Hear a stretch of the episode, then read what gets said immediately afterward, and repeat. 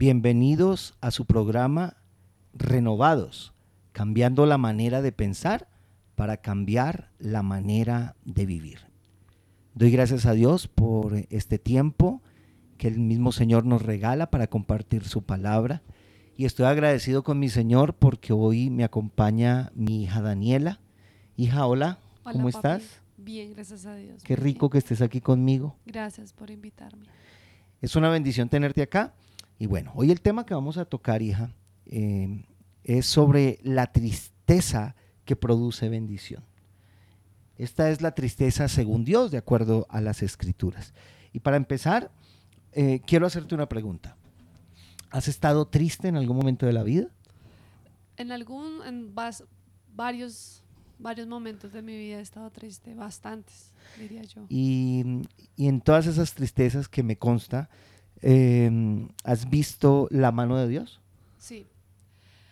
Sí, cuando yo quiero verla, cuando creo que es en mis fuerzas, no, no produce, sino que produce más tristeza y, y ahí es cuando tengo que dejar orar a Dios. Amén. ¿Y al día de hoy qué has aprendido? Bastante, bastante, la verdad, mucho. Ok, la idea es que cada persona que hoy nos escucha y quienes están allí al otro lado, es que puedan entender que hay una tristeza que viene de parte de Dios y está la tristeza que produce el mundo. Mira lo que dice 2 Corintios capítulo 7 versos 9 y 10. Dice, sino que me alegro y no porque ustedes se hayan entristecido, sino porque esa tristeza los llevó al arrepentimiento. Ustedes fueron entristecidos conforme a la voluntad de Dios de modo que nada fueron perjudicados por parte de nosotros. La tristeza que proviene de Dios produce arrepentimiento para salvación, y de esta no hay de qué arrepentirse. Pero la tristeza que proviene del mundo, esta tristeza es la que produce muerte. Tremendo, ¿no? Amén. ¿Sí? Entonces, dice Pablo aquí algo interesante. Dice, hoy me alegro no porque se hayan entristecido como tal, sino porque esa tristeza los llevó al arrepentimiento. Recuerda, hija, que arrepentimiento, y lo, lo hemos estado tocando en los diferentes temas eh, eh, anteriores, que el arrepentimiento tiene que ver con el cambio de mentalidad. Entonces, cuando una persona cambia de mentalidad, esa persona realmente eh, está demostrando un genuino arrepentimiento porque quiere dejar de hacer lo malo y empieza a hacer lo bueno ponemos siempre el ejemplo del hijo pródigo, ¿sí? ¿Sabes qué me acuerdo? Cuando no creo que tendrías cinco años más o menos, cuatro años, cinco años, y en una corrección que te dimos, te pusiste enojada, pero al mismo tiempo te, te entristeciste y tomaste un palito tipo el chavo del ocho, amarraste como un, saquito y colocaste tu ropa y fuiste bajando las escaleras de la casa en donde vivíamos y decías, me voy. Y, tenías una tristeza porque te habíamos corregido.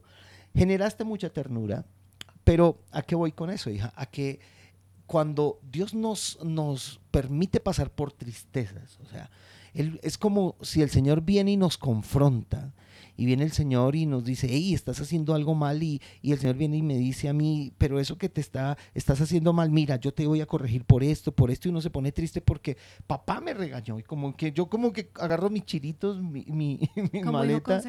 Sí, y me voy y se pone uno triste. Pero ¿a qué nos lleva esa tristeza? A reconocer que fallamos. ¿Qué vas a, decir? Dilo. Es como cuando pues gracias a Dios eh, ya soy mamá, entonces es como cuando regañó a Abigail, pero no la regañó para regañarla, sino para enseñarle. Pero ella me mira y me dice que se le entristeció el corazón porque la regañé, pero yo en mi corazón sé y estoy segura de que no lo hago para que ella se sienta triste, sino para que ella aprenda de su error, que era lo que me estabas diciendo cuando se calma es cuando llego y como tú muchas veces lo has hecho con nosotros, llego y le explico la razón y ella dice, sí me sentí un poco triste, pero fue porque antes tú me permitías esto, pero ahora que me estás corrigiendo, eh, me siento un poco, es como el capricho de uno de hijo. Y es lo que tú dices, o sea, a veces es necesario, a veces es necesario el regaño para entender, entender más allá de lo que ustedes a uno le dicen. Amén. Y así tiene que ser con los hijos de Dios. Y así es papá con nosotros como hijos, porque, eh, por ejemplo, eh, nosotros que hemos tratado con tantas personas, con cientos de personas, ahora que trabajamos pues en la, en la congregación y por donde el Señor nos permite ir a ministrar y a llevar su palabra, vemos como en la mayoría de casos de los creyentes hay mucha tristeza.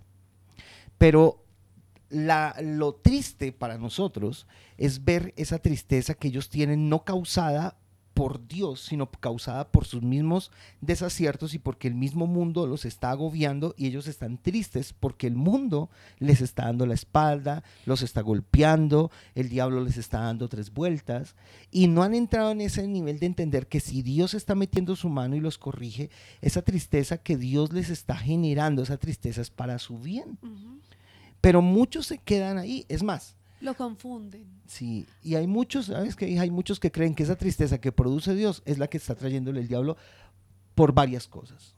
Entre esas, porque los que predicamos y enseñamos no estamos llevando a las personas a conocer la grandeza de Dios y en, y en las grandes cualidades del eterno Señor está el que nos corrige para entristecernos. sí, suena chistoso. Pero es una realidad. Ahora mira lo que dice en la versión Kadosh, en 2 Corintios 7, 9 y 10, que la versión Kadosh, para los que no lo saben, es una versión de, eh, que es traducida todo tanto el Antiguo Testamento como el Nuevo Testamento en hebreo y luego eh, es traducida al español. Y dice el verso, el verso 9 y verso 10 acá, ahora me alegro, no porque estaban dolidos, sino porque el dolor los lleva a volverse de regreso al Eterno, al Señor. Pues trataron el dolor de la manera del Señor, para que de ninguna forma fueran dañados por nosotros. Dolor tratado en la manera de Dios produce el volverse del pecado al Señor, quien lo lleva a la salvación. Y no hay nada por lo cual arrepentirse de esto, pero el dolor manejado en la forma del mundo produce solo muerte. Imagínate. Y me gusta esta versión porque es lo que realmente eh, el apóstol Pablo le escribió a, a los de la iglesia de Corinto. Porque la iglesia en ese tiempo estaba pasando por situaciones que los estaban llevando a tristeza. Tal vez había persecución, había problemas internos y, el apóstol Pablo les habla de ese dolor que el mismo Señor les está produciendo. ¿sí? Y me gusta lo que dice acá, que mm, eh, dice, no, en el verso 8, quiero leerlo, dice, si les causé dolor por mi carta, no me arrepiento, aunque sí me arrepentí antes porque veo que esa carta los afligió, pero solo por un corto tiempo. Pero el apóstol Pablo sabía que les estaba escribiendo para jalarle las orejas, para exhortarlos, dirigido por el Señor, ¿sí? Y con amor. Pero cuando uno mira el carácter de Pablo en sus escritos, Pablo era un hombre lleno de amor, de misericordia, pero era un hombre drástico, era un hombre duro, era un hombre que venía y le decía las cosas a la gente de frente sin ningún problema, por su formación que había tenido eh, para ser un hombre muy letrado dentro del pueblo judío. Y eso es lo que ahorita en el mundo actual falta, porque la gente quiere que uno, bueno, voy a hablar muy literal, eh, con respecto saliendo de lo de los hijos de Dios, llevando al mundo, a las personas seculares, Muchas personas seculares vienen y te hablan de depresión, de tristeza, pero cuando tú les vas a hablar y les dices, ven, pero no tienes que pasar por eso, porque hay una solución, que es la que conocemos nosotros, los que creyentes, los que conocemos de Dios, que es Dios, y les hablas de tu Dios, y mira, Dios hace esto, Dios no es religión, pero ellos, al no decirles algo que ellos quieren escuchar, entonces uno es uno es, es que tú no me entiendes, es que tú no has pasado por lo que yo estoy pasando, es que esto, y cuando tú quieres sacarlos de esa tristeza, quieres ayudarlos a salir de esa tristeza, ven, ven, el Señor te necesita, ven, el Señor pasa, te ama, todo esto, ellos van a decir, y van a decir, no, yo prefiero quedarme en la tristeza secular del mundo antes que venir. que ofrece el mundo, sí, claro, entonces eh, muchos se alejan por eso, por eso nosotros tenemos que pedirle mucha sabiduría a Dios, pero no dejar de hacer lo que tenemos que hacer. ¿Sí? Tú me conoces bien, hija, que mi exhortación es con mucho amor. Sí. Pero cuando ya el Espíritu de Dios me lleva a exhortar con el mismo amor, pero con carácter y autoridad, eh, eh, ya las cosas cambian un poco, pero vemos resultados. Sí. No por lo que yo haga, sino porque es el Espíritu Santo direccionándonos. Entonces, cuando eh, vemos en- aquí en este texto de la versión Kadosh, y habla del dolor, que es lo que eh, eh, en la versión que estamos leyendo en la nueva versión internacional y en la Reina Valera, habla de tristeza. Esa tristeza produce un dolor. Voy a poner un ejemplo. Cuando se muere un ser querido, ¿cierto? Se produce dolor, ¿cierto que sí? Sí. Entonces, eh, mm, hoy día, vamos a mirar el ejemplo de algo que nos pasó hace unos añitos cuando te graduaste de enfermería. Eh, ese día que llegamos, encontramos la perrita que llevaba con nosotros 15 años y la encontramos tirada en el patio ya muerta, porque ya estaba viejita, ya sabíamos que en cualquier momento iba a morir. ¿Qué sentiste? Tristeza, dolor, sí, claro. Y, y- y me acuerdo cuando saliste y te vi con tus ojos aguados y, y llorando y pues triste porque nos acompañó por 15 años, Sí, claro. ¿cierto que sí? Entonces, ese dolor que se siente es un dolor que muchos creen que el tiempo lo cura, pero realmente el tiempo no cura ningún dolor, porque lo que hace el tiempo es colocar una Se cos- acostumbran al dolor. Sí, y, y- y ya llegan y colocan una falsa, una falsa sanidad. Tú que sabes de eso, que cuando una persona se corta y sana en falso, el dolor está interno. Tal vez en el momento no esté, pero cuando le tocan el área que aparentemente está sana, por dentro se siente el dolor. Eso es una de las, esa es una de las cosas que podemos tomar como ejemplo para, el, para, para cómo el mundo quiere solucionar el dolor Sí. a la manera del mundo. Y eso lo que produce es muerte. Aparentemente lo quieren solucionar, pero... Pero no lo puede solucionar. Yo no he visto el primero que solucione el dolor no. o la tristeza. Vamos O a mira, mirar. Dime. Eh, también pasa que dicen, no, es que yo ya sané. Vamos a poner un ejemplo en las parejas que eh, secularmente pasa, ¿no? Es que me fui infiel, pero yo lo perdoné y perdono, pero no olvido. Entonces, pero siguen con ellos años, años, yo ya perdoné, yo ya no tengo ese dolor, yo no esto. Pero, o ejemplo, ah, digámoslo con la mujer, porque siempre ponemos de ejemplo que el hombre es el que es infiel, la mujer también lo puede llegar a ser. La mujer viene y le dice, me voy de fiesta, pero el hombre supuestamente per- la perdonó, ok, pasaron muchos años, ya no tengo dolor, pero vuelve esa, esa desconfianza, vuelve esa desconfianza y vuelve y sale el dolor que fue cometido años atrás, Sí. ¿sí? Porque no fue puesto en Dios, no se manejó, no se habló, no se, no, no hubo como ese tratamiento. Ok. Pero ahora miremoslo, no tanto de, ah, de los que no conocen del Señor, miremoslo en los que conocen del Señor. Cuando una pareja que, una pareja que conoce el Señor y uno de los dos falla, si ese, esa tristeza y ese dolor no se maneja en Dios, se va a manejar en el mundo. Y cuando se maneja en el mundo, el dolor y la tristeza no es sanado correspondientemente, sino que es una sanidad falsa. Ajá. ¿sí? Entonces, ¿qué sucede? Que la persona, sea hombre o mujer, el que fue afectado por esto, está mirando a, a- a su esposa o a su esposo, lo está mirando no con los ojos que Dios quiere que lo mire, sino con los ojos que naturalmente eh, todo el mundo le puede mirar. Entonces, si habla está siendo infiel, si llama está siendo infiel, si duerme está siendo infiel, si se baña está siendo infiel, si se van juntos de paseo y no hay nadie alrededor, sigue siendo infiel. El- en ese caso, ¿por qué? Porque simplemente no se ha sanado y ese dolor no se ha restaurado conforme a la voluntad de Dios. Entonces, algo que tuve que aprender ministrando a mucha gente en nuestras vidas, en los diferentes errores que hemos cometido y que Dios nos ayuda a no cometer más errores, pero si los llegamos a cometer ya hemos entendido que si el Señor genera dolor por ese error que cometemos, es Él mismo el que va a sanar eso y va a restaurar nuestras vidas. ¿sí? Entonces, cuando la palabra del Señor dice, el dolor que los lleva a, volverse de regreso al Señor.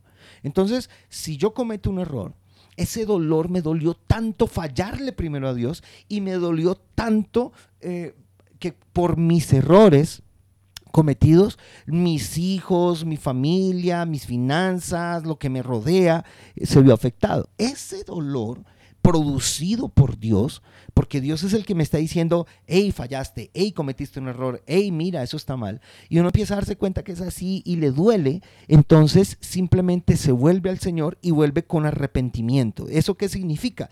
Cambia su mentalidad y vuelve al Señor. Cuando vuelve al Señor, el Señor no le va a decir a uno, jamás le va a decir, ¿por qué pecaste? ¿Por qué fallaste? ¿Cuántas veces lo hiciste? Porque es que Dios ya lo sabe. El Señor lo único que va a decir es, como le dijo a Pedro cuando, cuando Pedro lo negó, ¿me amas? Eh, eh, no va a ser, eh, miren, el hombre, y Dani, el ser humano, y lo has visto en muchos lugares, y, y con respeto digo esto, en muchas congregaciones y ministerios con los que hemos tenido que trabajar, apoyar, y muchas personas que se han acercado a nosotros, a ti se han acercado personas cristianas con dolor en su corazón por cómo trataron su problema en su congregación y cómo los pastores creyeron a la manera de ellos que iban a solucionarlo y en vez de solucionarlo lo que hicieron fue empeorarlo, generarle más dolor, más tristeza, los, los disciplinan, los castigan y los echan fuera.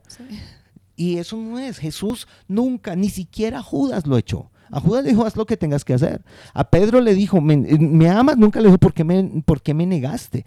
El Señor nunca nos va a decir, y esto es para alguien seguramente allí que está escuchando, el Señor nunca te va a decir, cuéntame cuántas veces fallaste, cuántas veces pecaste, cuántas veces cometiste un error, porque esto se llama morbo, y yo lo llamo de esta manera, morbo religioso que la persona tiene que contar todo. Le dicen, es que usted tiene que confesar todos sus pecados al pie de la letra. No.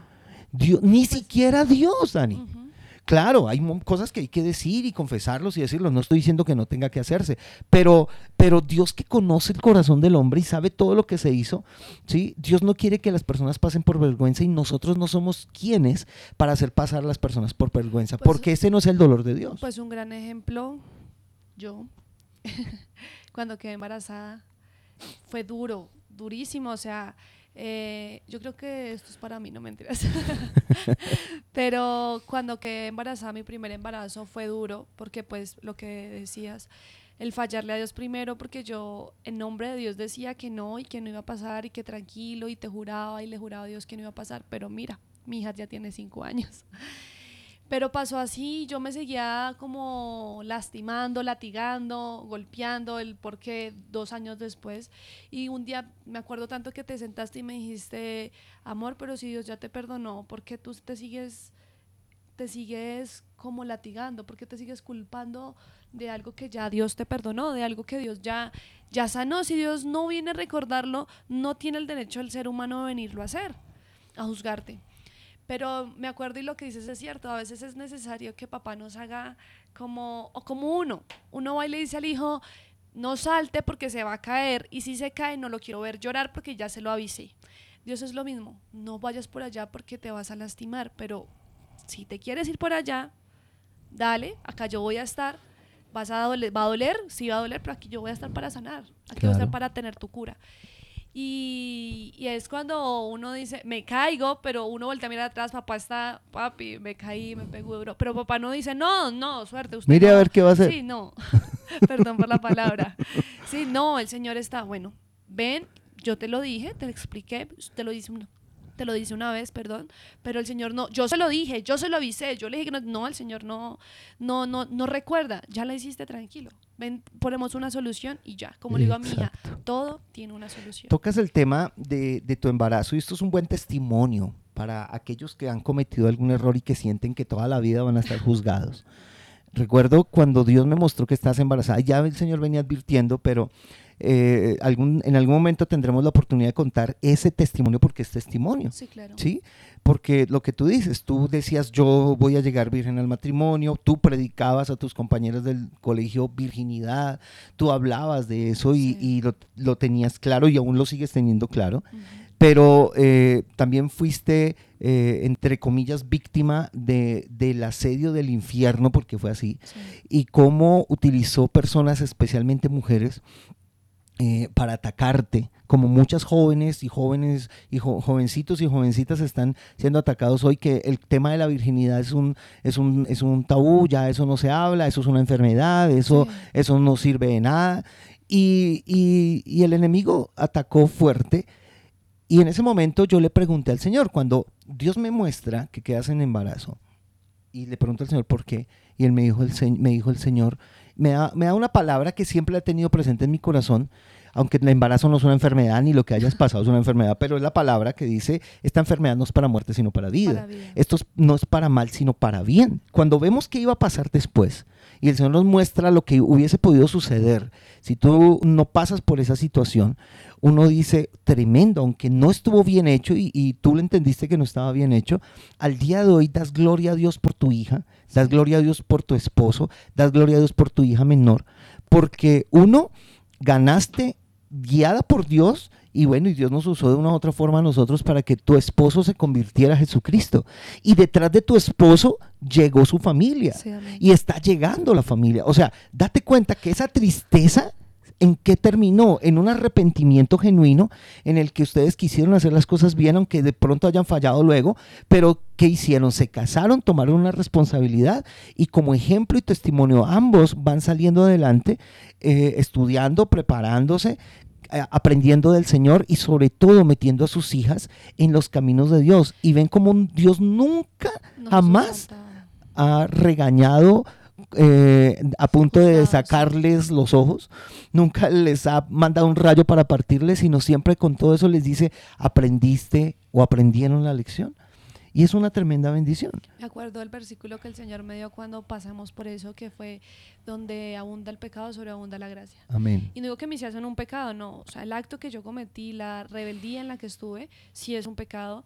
Y si yo me hubiera de pronto deprimido, si de pronto yo no hubiera entendido lo que el Señor de pronto traía para mi vida, para la vida de mis hijas, de pronto ahí viene el punto 10 del versículo, por la tristeza según la voluntad de Dios conduce a una conversión que da por resultado la salvación y no hay nada que lamentar, por la tristeza del mundo produce la muerte. De pronto yo hubiera, de pronto hubiera tomado la decisión de, de deprimirme, entristecerme y llegar de pronto a abortar. Eh, a escondidas y es lo que vemos ahorita. Muchas niñas no saben qué hacer, se entristecen, no saben qué buscar o qué, o qué consejo buscar, sino que buscan un mal consejo y vienen y te dicen, no, pues ve y abortas. Es tu cuerpo, es tu vida, aborta.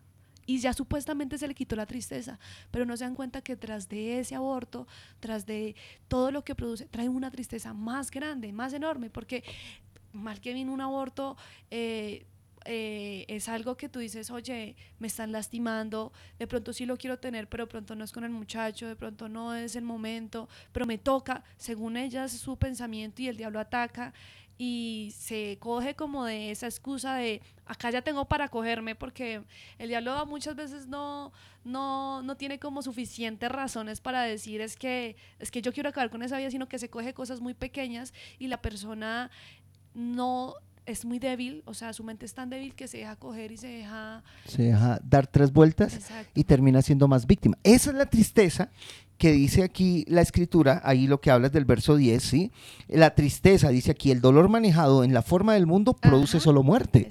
Entonces, e, ese ejemplo es tremendo y yo sé que el Señor te, está, te ha usado y, y, te va a usar mucho más con muchas jóvenes mujeres eh, que, que, pasan por situaciones como la que tú pasaste o situaciones tal vez más suaves o más fuertes, pero es entender cómo el Señor en su misericordia, ese dolor el Señor lo utiliza para que nos volvamos a Él.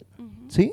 Entonces, por ejemplo, verte a ti servir al Señor, ver a, a tus hijas adorar al Señor ver cómo eh, eh, Abigail con cinco años, Elisa con dos años, eh, ellas adoran al Señor, le sirven a Dios, ver a tu esposo cómo sirve en la iglesia, cómo canta, cómo, cómo recibe la palabra, cómo aprende la palabra, ver cómo procura hacer testimonio ante su familia y ante los demás y ver cómo Dios les abre puertas.